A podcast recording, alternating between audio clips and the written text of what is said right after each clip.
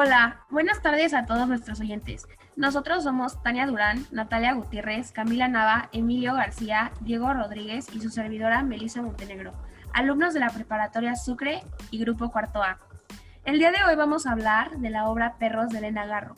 Daremos nuestros puntos de vista y compararemos la obra escrita con la obra puesta en escena. En mi opinión, la verdad es que es una obra muy singular que te deja con la intriga cada vez que estaba avanzando y con la inquietud de qué pasó al final. Pero bueno, ¿tú qué opinas de esto, Diego? Opino que es una obra llena de sentimientos, con desarrollo de personajes muy bueno y con mucha emoción, aunque siento que necesita un final emotivo y emocionante. Pero bueno, por ahora no me adelantaré. Mejor ahora que Natalia y Tania nos cuenten un poco sobre lo que es la obra y un poco sobre la autora. Sí, muchas gracias Diego. Ahora sí hablaremos un poco sobre la autora de esta obra, Elena Garro. Bueno, Elena Garro fue una guionista, periodista y escritora mexicana, nacida en Puebla el 11 de diciembre de 1916 y desafortunadamente falleció en el año de 1998. Dentro de sus relatos, Elena redacta temas referidos a la sociedad mexicana de su época, como era la marginación de la mujer y la libertad femenina. Entre sus obras literarias más destacadas se encuentran El árbol o fragmento de un diario, Perfecto Luna, El día que fuimos perros, entre muchas otras. La obra Los perros fue publicada en el año de 1965 y toca varios temas como la pobreza, violación, machismo y pedofilia. La obra ha sido montada varias veces con el grupo de poesía en voz alta en su estreno, hasta montajes renombrados de los últimos años, como el que hizo la directora Sandra Félix en el año 2004. Son impresionantes los datos que hay detrás de una obra, ¿no? Algunas veces no nos damos la oportunidad de ahondar más en la historia. Pero bueno, lo bueno es que este no es el caso, porque nosotros íbamos a hablar detenidamente de esta obra y de su interpretación. Cami, ¿tú cómo ves a los personajes? Observo que en los personajes Manuela siempre mantiene una actitud de autoridad ante el comportamiento de Úrsula. Sobre Javier considero que tiene un lado sensible, porque le advirtió a su prima de que la querían raptar. Pero mira, hay diferencias muy grandes con el texto en la obra. Por ejemplo, que Úrsula se ve más extrovertida en la actuación, ya que canta y baila, cosa que evidentemente no hace en el texto. Javier es agresivo en la obra, a diferencia en la lectura ya que lo podemos ver usando un tono de voz muy alto que llega a ser grosero con Úrsula. Eh, además, en el texto Manuela cuenta su pasado con dolor, mientras que en la obra se disfraza con la actuación de la actriz. Pero esto es porque existe la necesidad de que la obra no se caiga, de que la obra se sienta más dinámica. De hecho, algo que no sucede en la obra escrita, evidentemente, son los cambios de iluminación tanto los colores de la luz como la música. Emilio, ¿qué piensas de esto? Yo creo que de las cosas más importantes en la obra es la iluminación, ya que nos puede dar una idea de los sentimientos que viven los personajes, como por ejemplo el rojo se puede ver cuando las personas se sienten amenazadas o con miedo. El azul nos enseña tristeza, y el blanco lo vemos dos veces en la obra y observamos la tentación de Úrsula que le provoca a Javier. Por otro lado, la, la música también tiene un lado sumamente importante para dar un sentimiento. ¿Tú qué opinas, Natalia?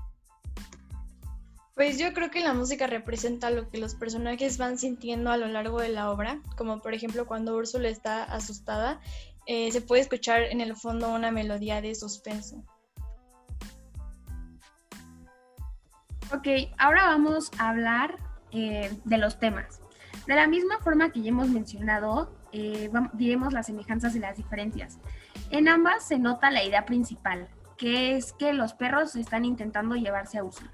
También se mantienen los diálogos y con esto me refiero a que muchas veces los actores al estar en escena pueden llegar a cambiar el guion.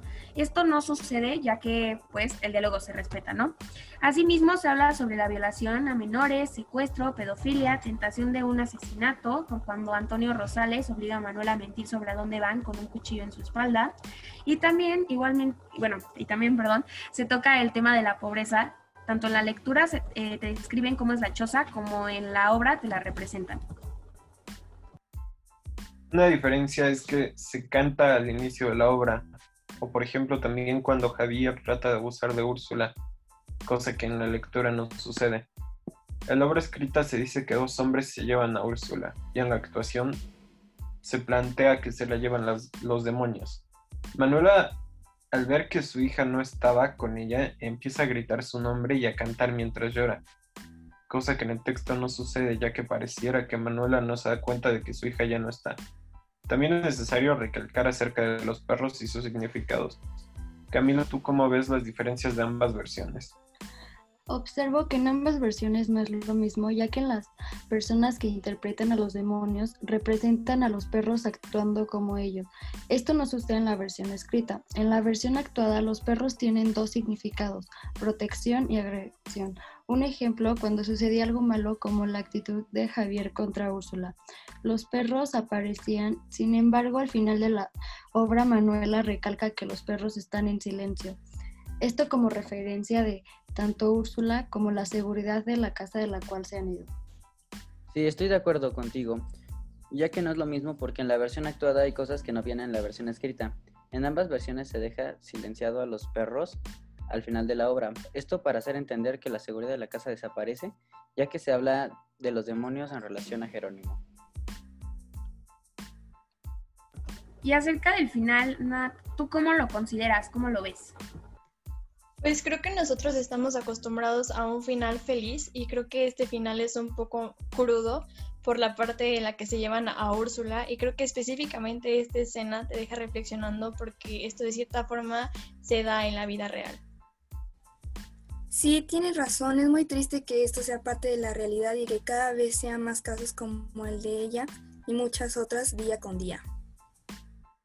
En conclusión, la obra es simplemente maravillosa ya que te enseña que no estamos seguros en ningún lugar. ¿Ustedes qué opinan? Sí, la recomiendo, pero siento que le falta un poco de emoción a la lectura, ya que no se entiende bien lo que quieren expresar los personajes y es un poco confuso. Y que se aborden temas como los ya mencionados son para tener una idea de cómo estos pueden ser muy duros y que la gente que los sufre no vuelve a ser la misma después.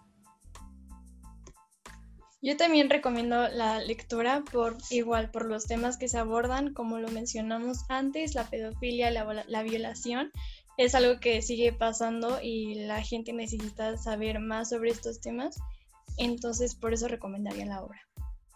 Yo también la recomiendo ya que algunos temas están fundamentados como por ejemplo pobreza y situación opresiva hacia la mujer. Yo la verdad sí la recomiendo porque nos enseña mucho acerca de cómo son las obras y da un punto de vista muy crudo de un trato a la mujer, lo que creo que cualquiera que la vea piensa al respecto de estos actos. Bueno, y ya para finalizar, muchas veces no nos damos cuenta de lo que sucede en el mundo exterior. Nos llegamos a encerrar en el nuestro y no vemos todo lo que pasa. Es triste pensar, como ya había mencionado, que la historia de Manuela y Úrsula no es solamente una obra, sino que es el destino que muchas mujeres sufren día a día eh, bueno, sufren este tipo de casos, ¿no? Lo que son las violaciones, secuestros, intento de homicidios, entre otras cosas. Aunque es bueno pensar que en la actualidad existe un movimiento que nos protege como mujeres, el feminismo, aunque verdad sigue siendo muy triste que sigan existiendo estos acontecimientos. Concuerdo contigo. Pero volviendo a la obra, es tan buena que hay miles y miles de temas para abordar. Pero desgraciadamente todo lo bueno tiene un, fin, un fin y hemos llegado al final de nuestro podcast. Con esto concluimos y les agradecemos por compartir su tiempo con nosotros y escucharnos.